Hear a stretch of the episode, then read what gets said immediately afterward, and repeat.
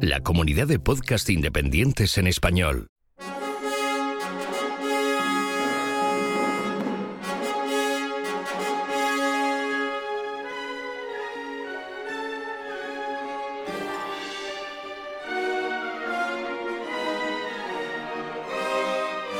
Bienvenidos a Scoring Sessions, podcast de música de cine y televisión.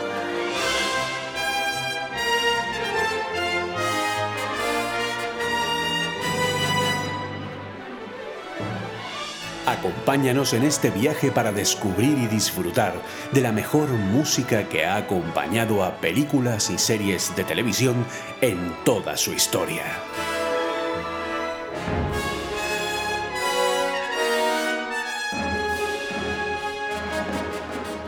Universo Cinematográfico Marvel, Fase 1.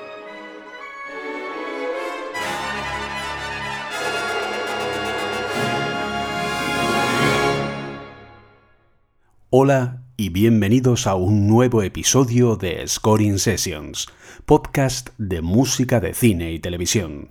Ante todo, queríamos dar las gracias por la gran acogida que ha tenido el podcast, la cantidad de suscriptores, descargas, oyentes, haber llegado a los primeros puestos en las listas de Apple Podcast, no solo en España, también en varios países. Sin vuestro apoyo y sin vuestro amor por la música de cine esto no sería posible. Así que miles de gracias a todos los que nos oís. Hoy vamos a hablar de un universo cinematográfico que ha revolucionado el mundo del cine en los últimos 11 años, desde que en 2008 se estrenara la primera de 23 películas que forman una misma historia, un universo con luces y sombras musicales, que no ha sabido aprovechar los conceptos clásicos del leitmotiv, pero que sí nos ha brindado increíbles temas y el talento de muchos compositores. Y un tema uno que se ha convertido en historia del cine. Pero como cubrir 23 partituras en un solo programa es demasiado largo, haremos un programa por cada fase del universo cinematográfico Marvel.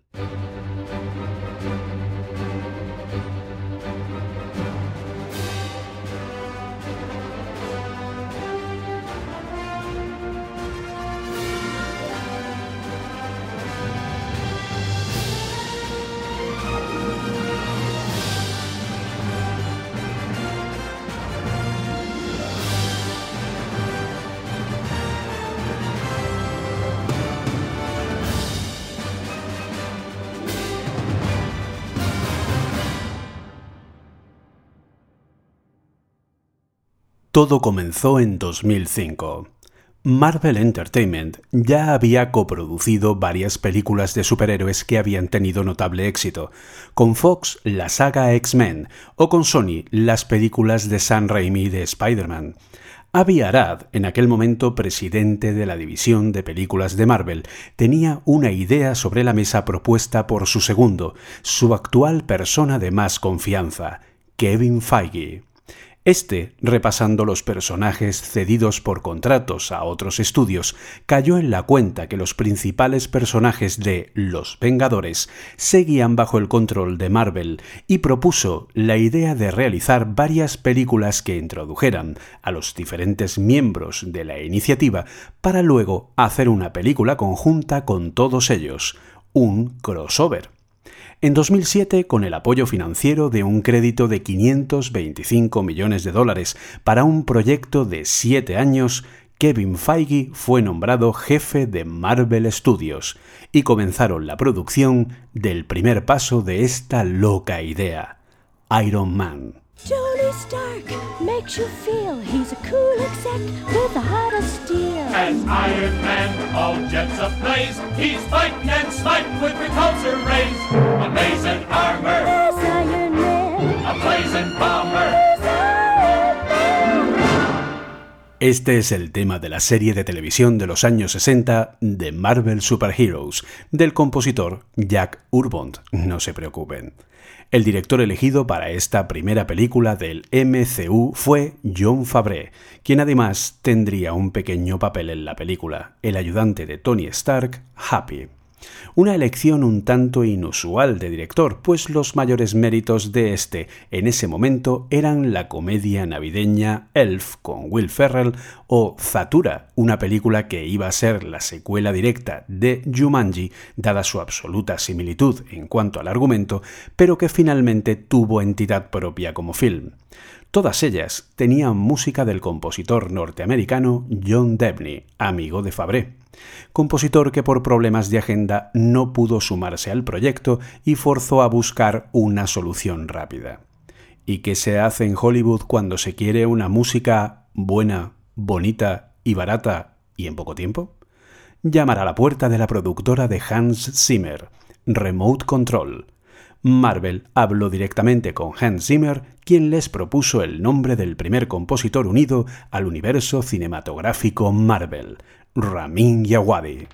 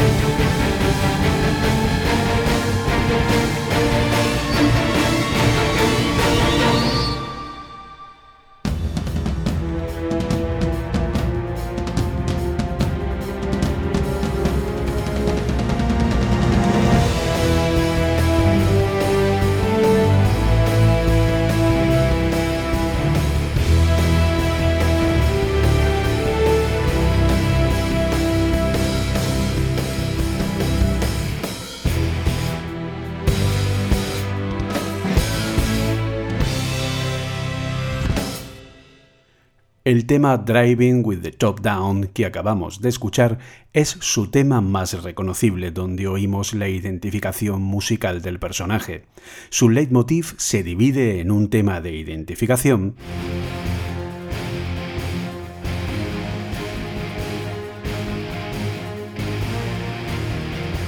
y otro de acción del propio personaje.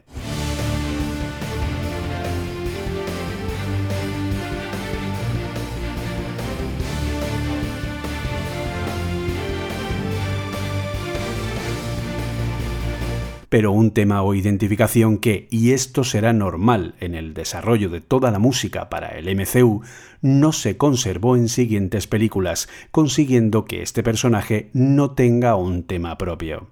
Esto es algo que luego, mientras fueron llegando películas, se consiguió solucionar en parte, y sí tenemos tema del Capitán América,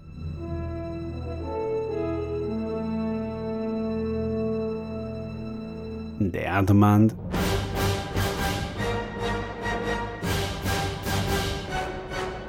del Doctor Strange,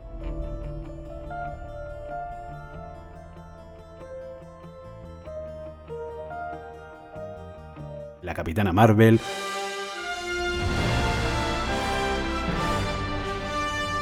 o el tema de los Vengadores, el más conocido. Este ya lo oiremos más adelante. Pero lo importante aquí es que otros personajes como Thor o Iron Man recibieron diferentes temas de diferentes compositores que solo generaron confusión. Por ejemplo, este es el tema de Iron Man en la segunda parte.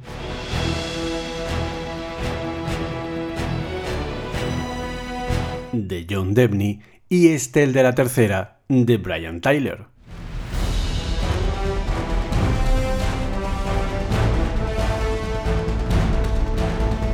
Los tres son grandes temas musicales, nadie lo niega.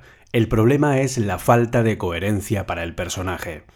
Pero volviendo al trabajo de esta primera Iron Man, fue una partitura encargada al equipo de producción de Remote Control, la productora de Hans Zimmer, co-compuesto para esta ocasión por el propio Hans Zimmer y por Ryland Allison, aunque la coordinación del proyecto y retoques finales fueron de Yawadi y por eso está acreditado él solo.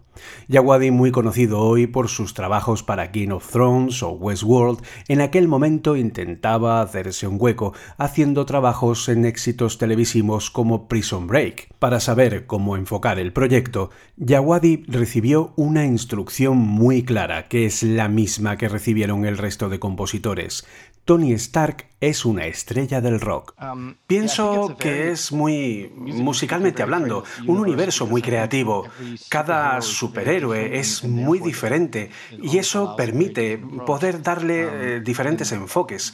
La partitura de Iron Man es el perfecto ejemplo de colaboración porque, bueno, por, por cómo John Fabre siempre, desde el principio, él, tenía claro el protagonismo de la guitarra eléctrica. Tony Stark decía que es una especie de estrella de rock and roll, en lo, salvaje y todas esas cosas. Y él decía, él es rock and roll, así que hay que hacer una banda sonora de rock and roll. Y así fue como le presentamos la idea de mezclar eh, guitarras eléctricas y hacer el rock con la orquesta. Creo que eso se ajustó muy bien a lo que necesitaba el personaje.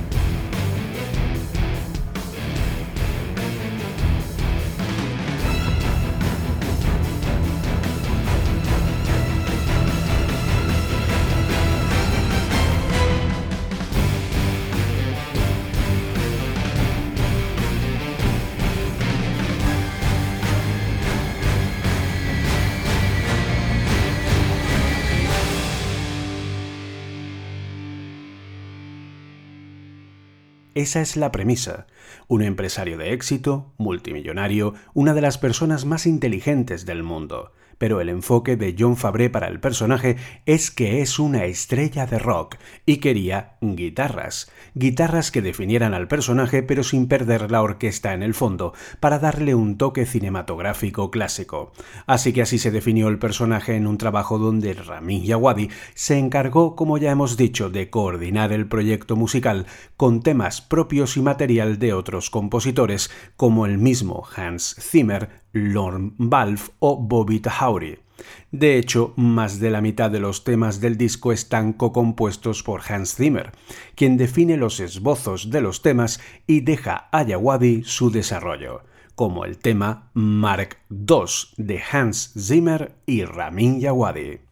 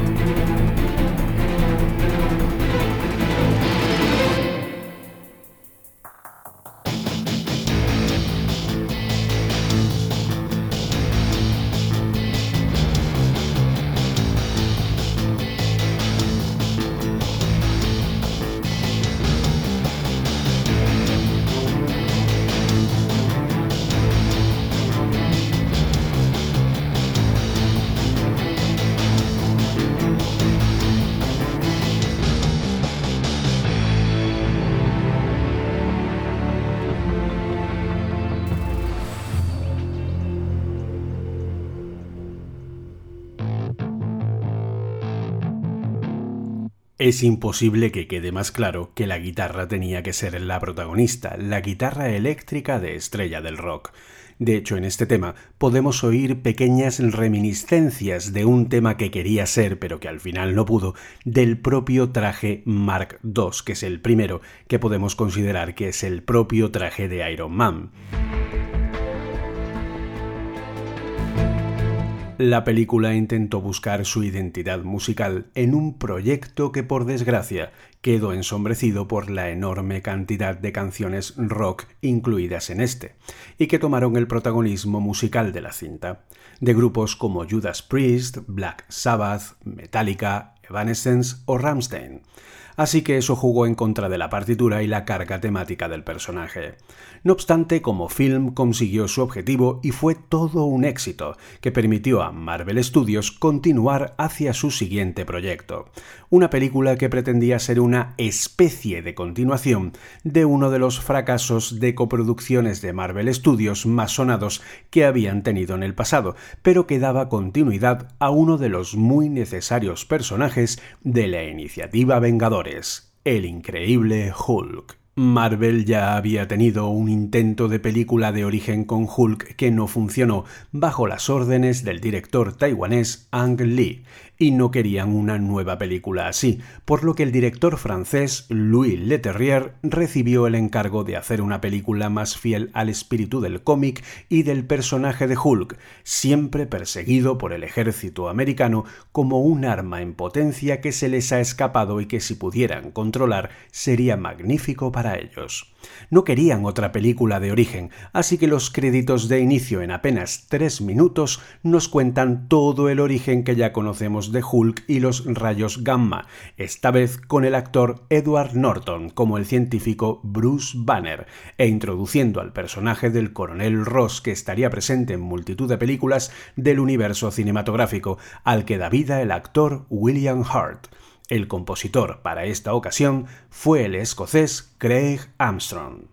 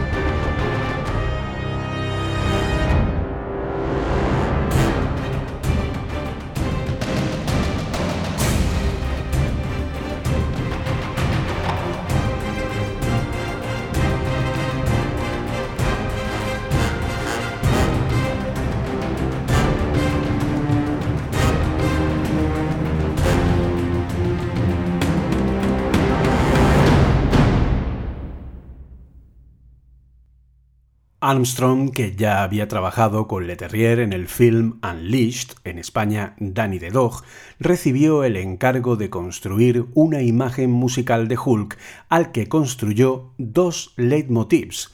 El primero de solo notas graves, que son más un acento musical que nos habla de su poder y que hemos oído al principio de los créditos.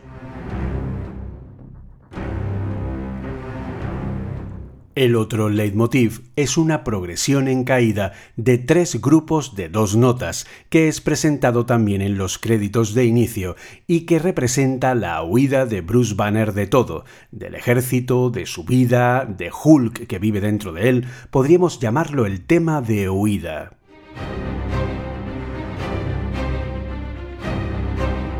Este tema es el corazón de la pieza más destacada en la propia película y en el disco, como tema musical, un tema que representa la huida pero con una mezcla de lo étnico incidental, que se pega muy bien a las imágenes, donde Bruce Banner intenta huir por el barrio de las favelas Rodiña, en Río de Janeiro, Brasil, donde trata de esconderse de los militares que le acechan.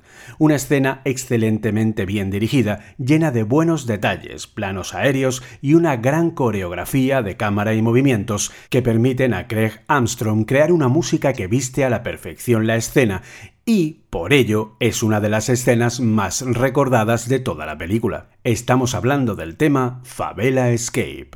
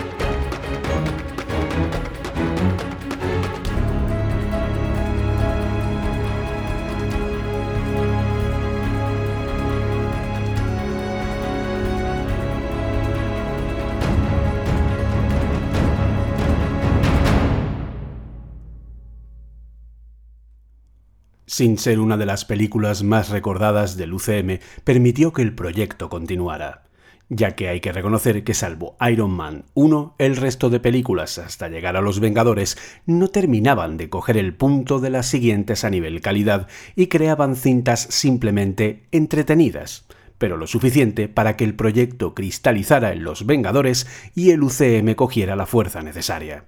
Llegamos entonces a la siguiente película en la lista que fue en el año 2010, la segunda entrega de Iron Man, donde ahora sí, John Debney estaba disponible para la música, así que John Fabre le encargó a él la partitura de esta nueva entrega.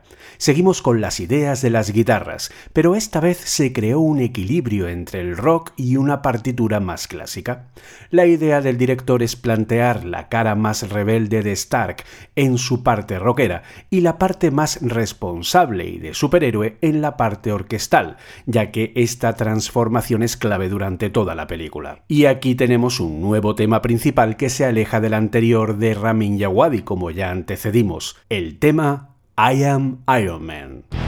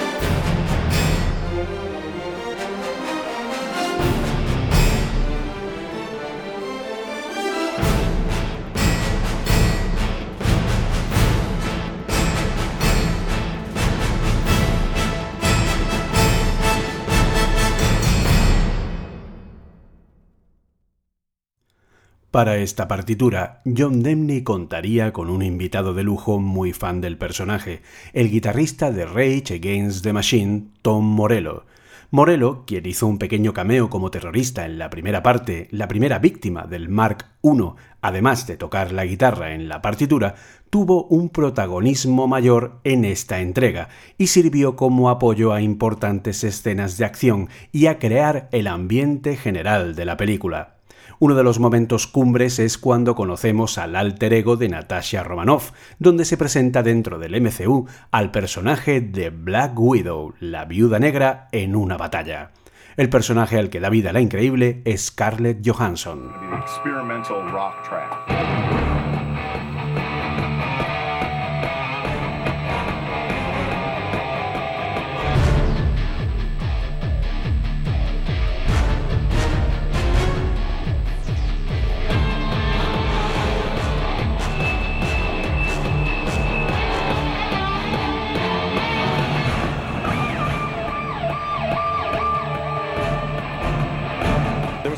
Hubo una forma diferente de colaborar en Iron Man 2 y trabajar con John Temley poniendo la guitarra eléctrica, mezclando la guitarra con la película.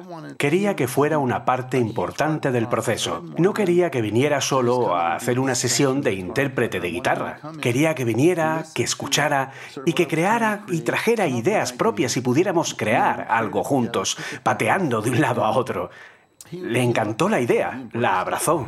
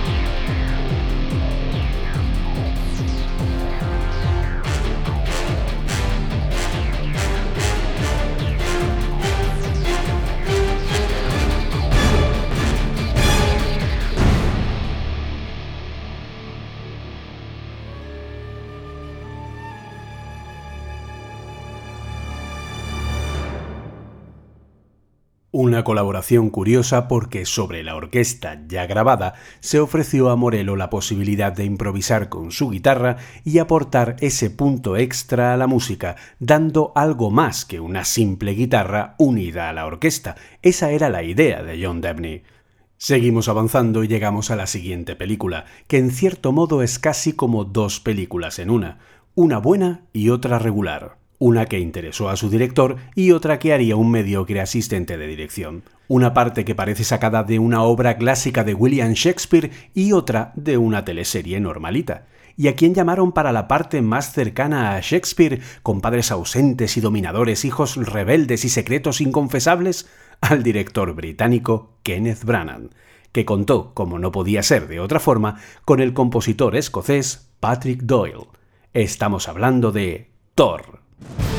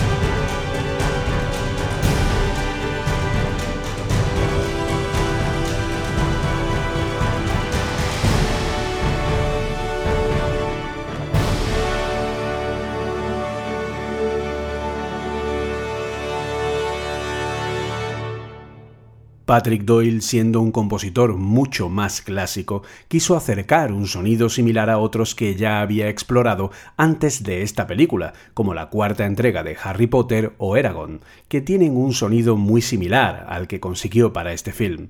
No obstante, aunque el trabajo musical es notable y tiene temas interesantes representando a Odín, a los hermanos Thor y Loki o al propio Thor en sí, estamos ante un trabajo donde no notamos que el compositor se encuentre en su salsa.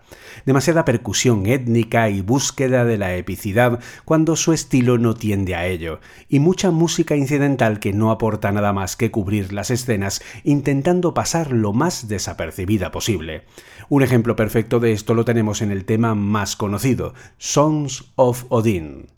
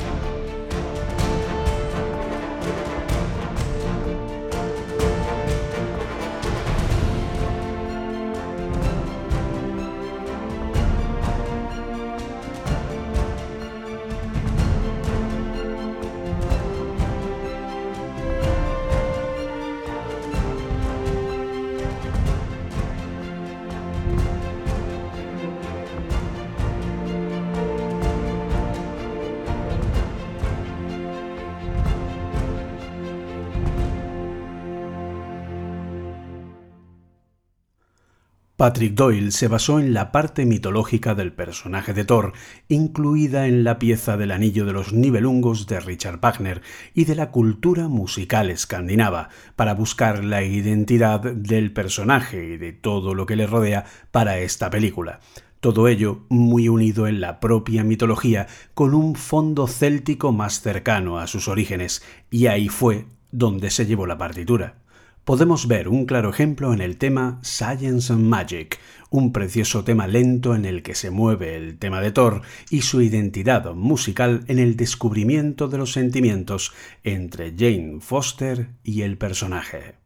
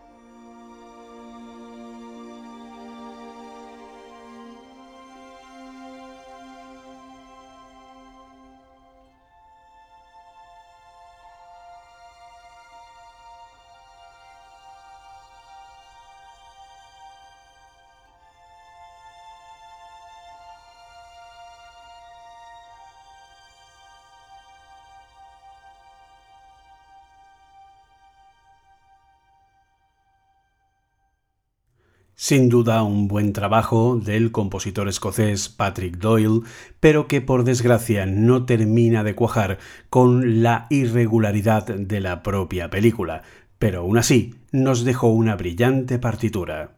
Pero estamos en 2011 y el MCU ya nos ha presentado a Iron Man, a Shield, al proyecto de la iniciativa Vengadores y si no sabían esto a estas alturas es que no han visto ninguna de las famosas escenas postcréditos que siempre hay en la mayoría de películas del universo cinematográfico Marvel.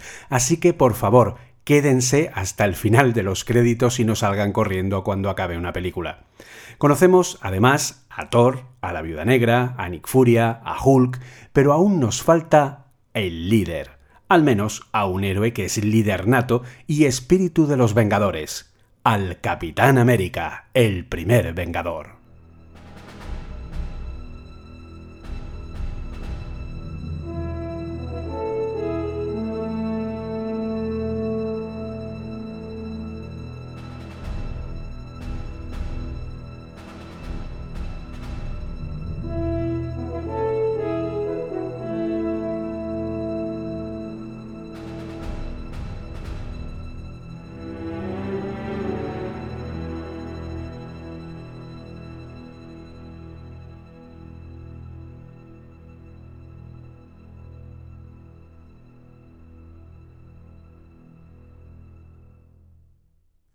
El director Joe Johnston fue el encargado de sacar adelante esta gran película, sin duda un soplo de aire fresco con todo lo que habíamos vivido sin contar la primera Iron Man.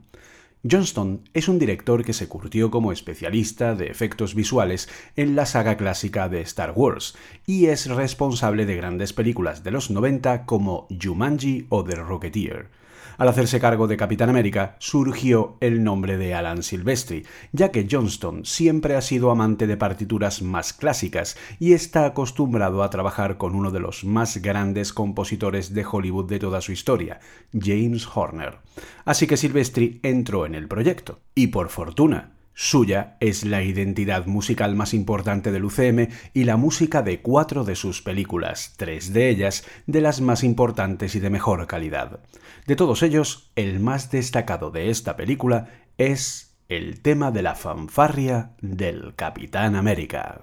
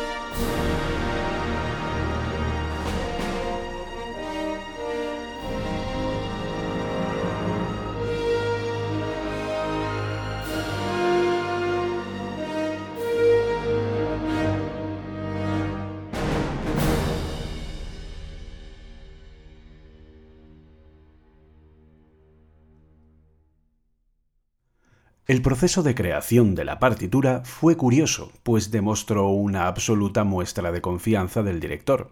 Básicamente, Johnston llamó a Silvestri, él aceptó, quedaron, vio la película, se fue a su casa y siete semanas y media después se vieron para la sesión de grabación en Londres.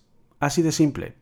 Lo que Silvestri ofreció fue una partitura clásica cuyo gran protagonista era la fanfarria que acabamos de oír en la base del compositor clásico Aaron Copland y su fanfarria para el hombre común, que tiene una construcción sobre metales y percusión muy similar al tema del capi.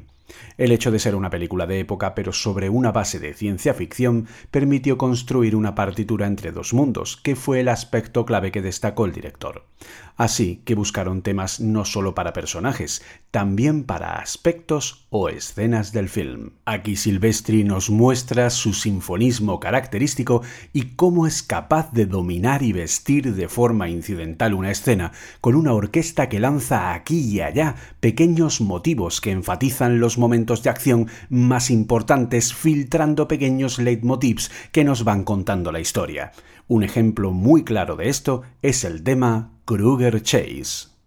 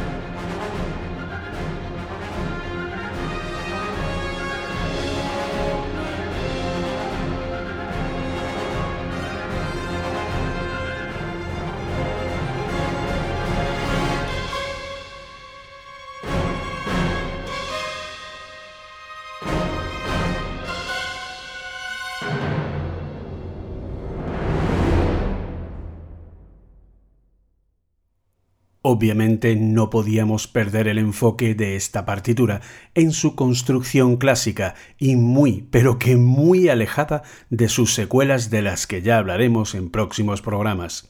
Nos referimos a que esta partitura tiene bastantes temas, por ejemplo para Cráneo Rojo, aunque es muy sutil, o para Hydra como organización. Una mezcla de ambos podemos oírlos en el tema Hydra Train.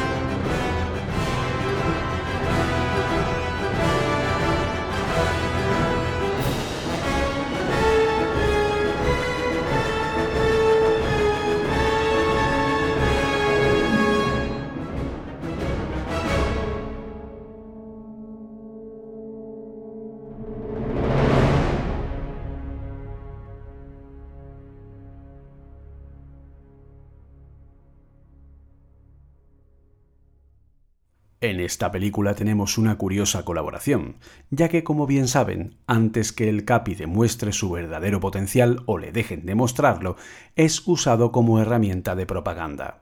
Y para esta parte, durante el rodaje del film, se llamó al compositor Alan Menken, conocido por sus musicales clásicos de Disney como La Bella y la Bestia, Aladdin, La Sirenita o El Jorobado de Notre Dame, para crear la canción Star Spangled Man, una canción que incluso fue doblada en los diferentes países donde se estrenó la película.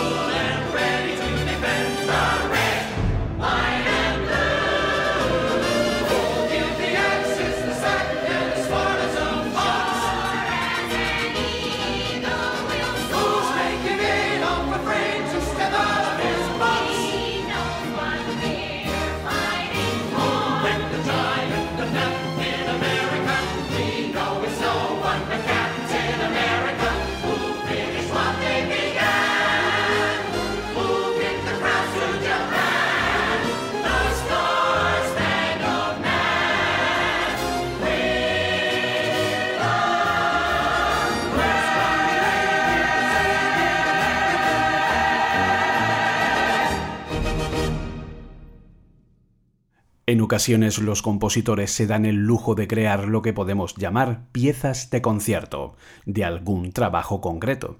John Williams, por ejemplo, es muy dado a hacerlo en sus discos, donde piezas que han quedado grabadas en el subconsciente no se muestran tal cual en la película o son relegadas a los créditos finales.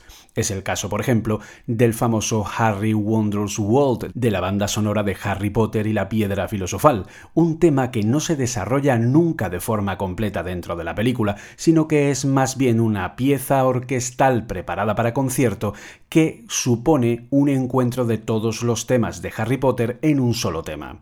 Alan Silvestri no fue menos, así que creó como una pista extra de algunas ediciones de la banda sonora del film La Marcha del Capitán América, una pista en toda su gloria orquestal y que luego usaría en sus conciertos, ya que es una pista que nunca llega a oírse tal cual en la película.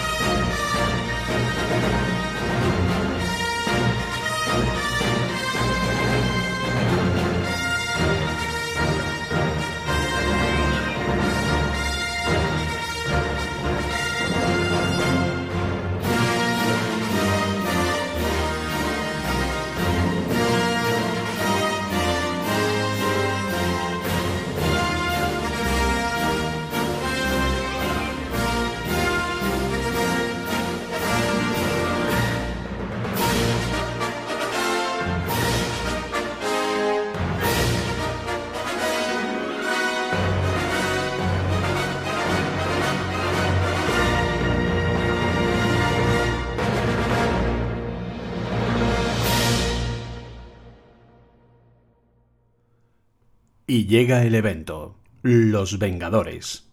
Josh Whedon, conocido por series como Buffy cazavampiros y al que siempre tendremos que agradecer una de las series de mayor calidad de la ciencia ficción, Firefly, se hacía cargo de este primer crossover. El primer objetivo de Marvel Studios estaba en la palma de la mano y si este desafío salía bien, Kevin Feige habría conseguido su objetivo. Para ello, Whedon volvió a llamar a Silvestri, pues su aproximación a la reciente Capitán América era lo que él quería para Avengers.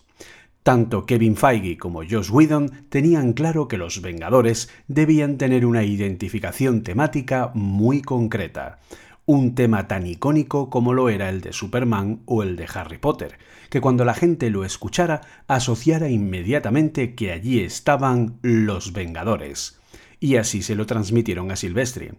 Pero Silvestri usó aquí una técnica de composición clásica basada en el propio concepto del leitmotiv, ya que desde el principio los Vengadores no son Vengadores hasta bien avanzada la película. Para ello, para representar esto musicalmente, visualizó la película entera y buscó junto a Feige y Whedon el momento en que el tema sería representado en su forma más pura el momento en que los Vengadores se crean y ya son un grupo. Hasta ese momento la partitura juega mostrando notas sueltas por aquí y por allá, va antecediendo y presentando a nuestros oídos pequeñas muestras del mismo dentro del recurso de los leitmotivs, como diciendo cuidado que viene. Si oímos el primer tema del disco, Arrival, que es el comienzo del film, donde todavía solo vemos a Shield y sucede algo que es lo que activará la iniciativa Vengadores, oímos cómo nos va antecediendo el comienzo y cómo nos va avisando.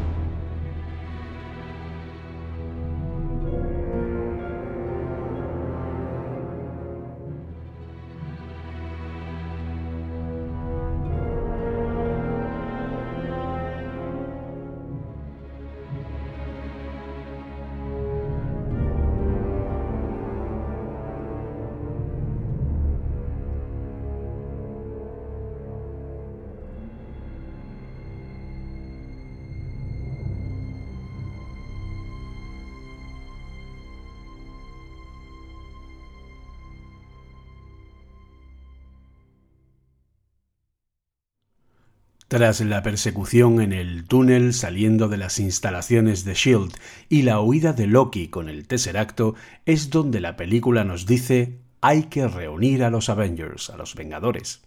De hecho, la primera vez que oímos el tema es en la presentación de los títulos, justo después de esta escena, como presentándonos y diciéndonos, este es el tema musical que tenéis que buscar.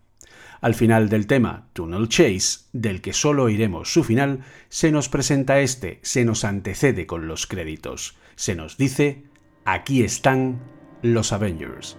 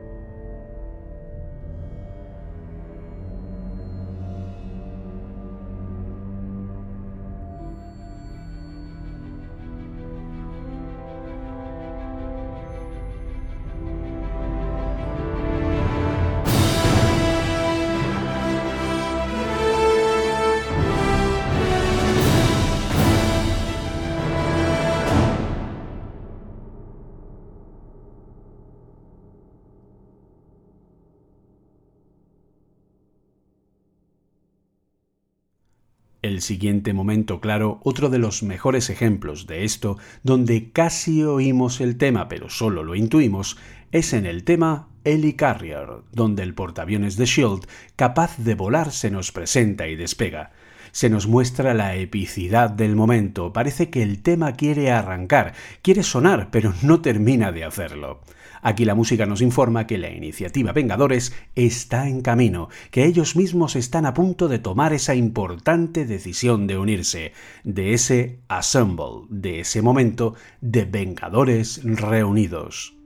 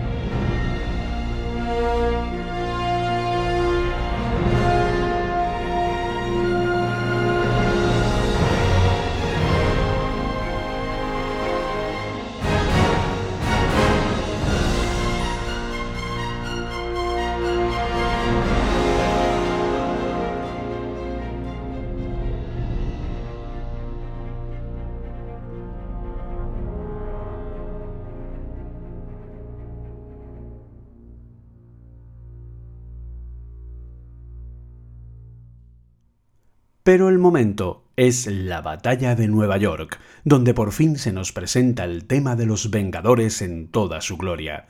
Además, con un curioso recurso cinematográfico, porque se presenta el momento más épico, en la batalla más épica, todo rodeado de enemigos, el tema principal en nuestros oídos, pero ellos están quietos, no están luchando, están hombro contra hombro en una viñeta en movimiento sacada de los mismos cómics que nos dice sin palabras Vengadores, reunidos. Y eso nos dice la música, la música con el tema precisamente llamado Assemble.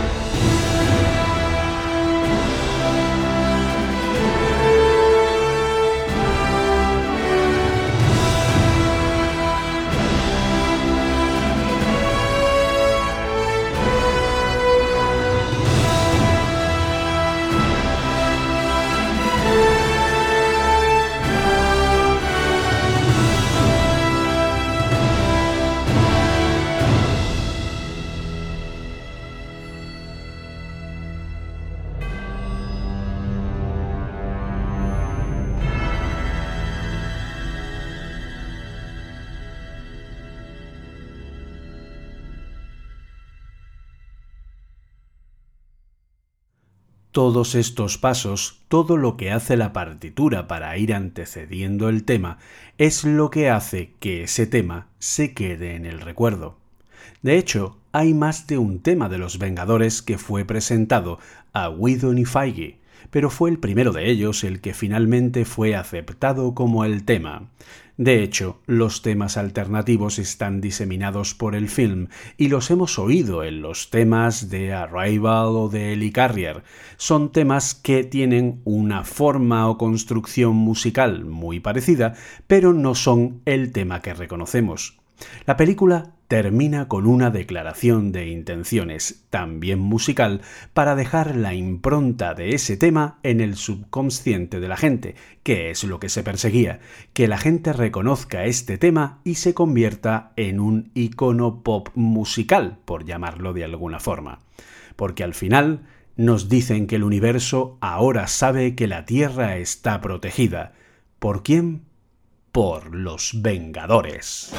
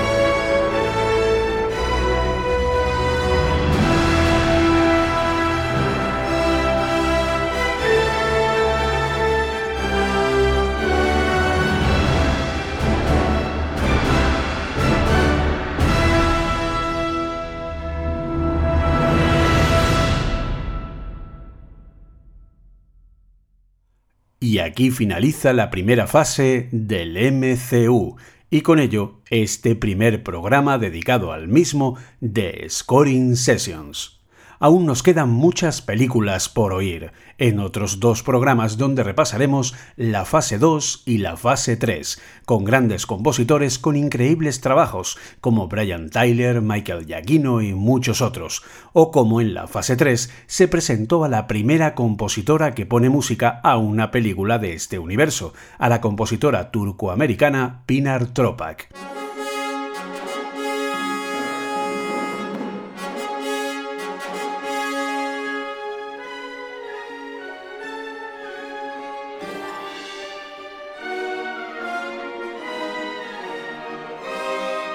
Muchas gracias por oírnos una vez más en este podcast. Si les ha gustado no olviden compartirlo en redes sociales y también estaremos encantados de recibir sus comentarios en cualquiera de las redes que lo permiten. Gracias por escuchar un nuevo episodio de Scoring Sessions, un podcast parte de Cuonda. Desde aquí agradecer a Ángel Jiménez, Luis Quevedo, Ana Ormaechea y Pablo Juan Arena por creer en este proyecto y darle cabida en la red de podcast. Y no podemos olvidar a Alex Barredo. Así que un saludo especial para todos ellos. Y para todos ustedes, un saludo, gracias por escucharnos y buena sesión a todos. Soy Julio César Fernández y hasta la próxima en Scoring Sessions.